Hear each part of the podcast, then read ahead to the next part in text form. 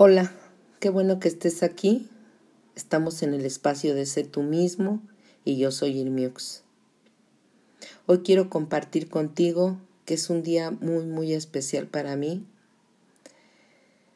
El día de ayer dejó este mundo Carlos Sandoval. A sus 98 años, al fin logró llegar a la meta más alta, la que por muchos años buscó y partió con el Señor. Hoy sé que Él es 100% libre y pleno.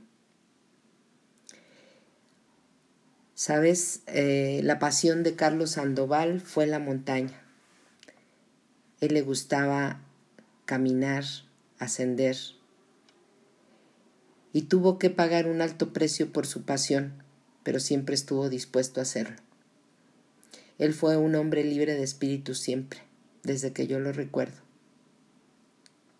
No lo detuvo nada, ni, las cosas materiales, ni trabajos formales, aún la familia. Él siempre hacía su maleta, se ponía sus botas, su rompeviento rojo y con mochila al hombre se despedía y partía. Cuando fui más grande, tuve la oportunidad ya de seguir sus pasos. Esos pasos en la montaña. Y ver a ese hombre transformado en lo que todo el mundo llamaba la chiva, porque cada paso que daba en la montaña parecía cobrar y recuperar mayor fuerza, mayor alegría, mayor libertad. Recuerdo que siendo él cabeza de grupo, siempre iba cuidando a los que íbamos detrás de él nos iba guiando el paso a seguir, pero si alguien se rezagaba o se quedaba por alguna razón, bajaba, veía qué pasaba y volvía a regresar. Y si alguno por la, el peso de su mochila no podía continuar, él lo único que hacía era quitársela, cargarla él mismo y decirle y animarle que siguiera el paso. Y él volvía con sus pasos ágiles a subir y ponerse a la cabeza para seguirnos guiando por el camino. Era incansable. Era como si el viento de la montaña y la frescura de ese musgo después de haber llovido le inyectaran una vida nueva. Cuando llegábamos a los parajes en donde podíamos tomar un descanso, abría esa mochila que para mí parecía ser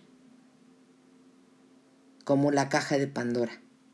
De ahí salían cosas hermosas, maravillosas, inesperadas. Recuerdo una de tantas ocasiones que al abrir su mochila salió una botella de vino tinto, salió el alcohol sólido, una lata, una lata de sopa Campbell's, que recuerdo bien era de champiñones con queso. Y en esa pequeña latita de alcohol sólido con una rústica parrilla, calentó esa sopa Campbell's, esa crema, era una crema, crema de champiñones y una hogaza de pan integral.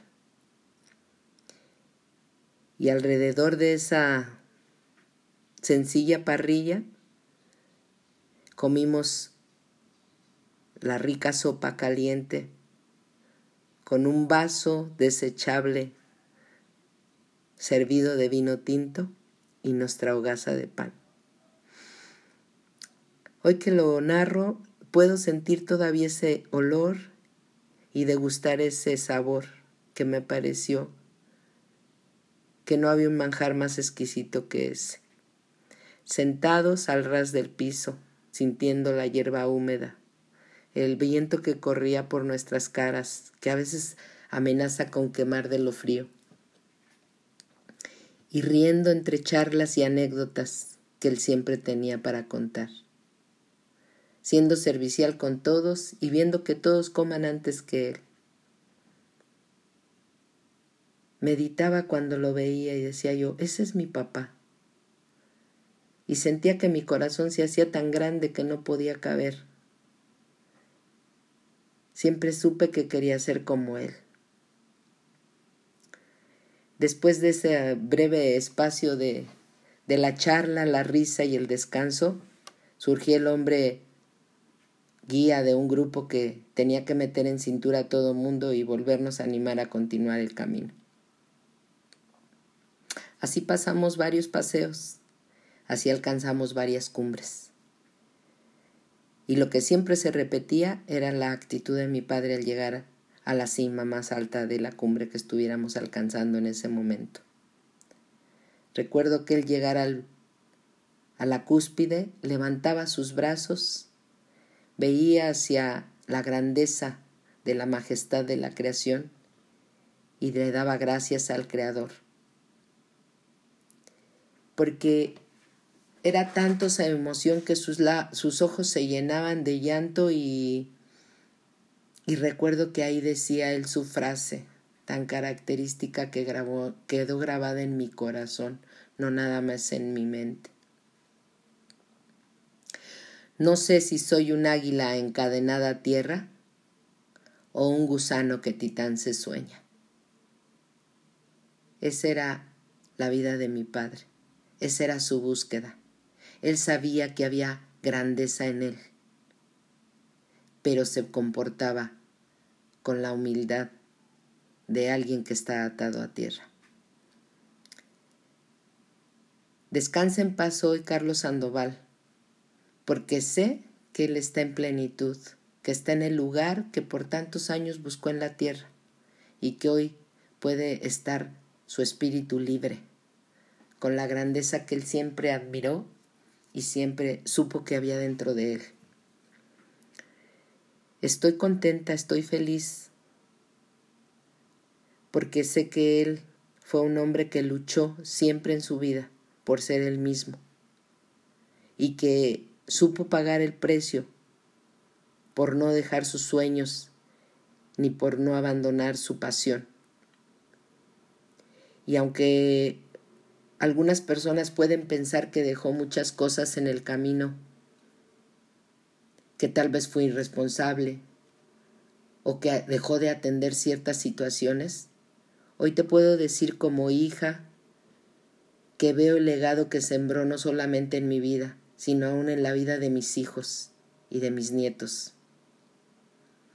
Porque puede ser o no que estemos de acuerdo con la pasión de algunas personas,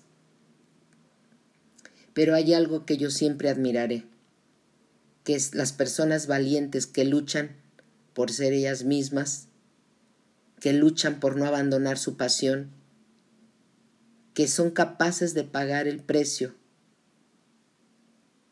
por rescatar lo que los hace sentir vivos, por conservar un corazón íntegro, por no perder la alegría de vivir y por que son personas que saben luchar hasta el final aun cuando haya un precio que pagar. Gracias, papá, por este legado que nos has dejado.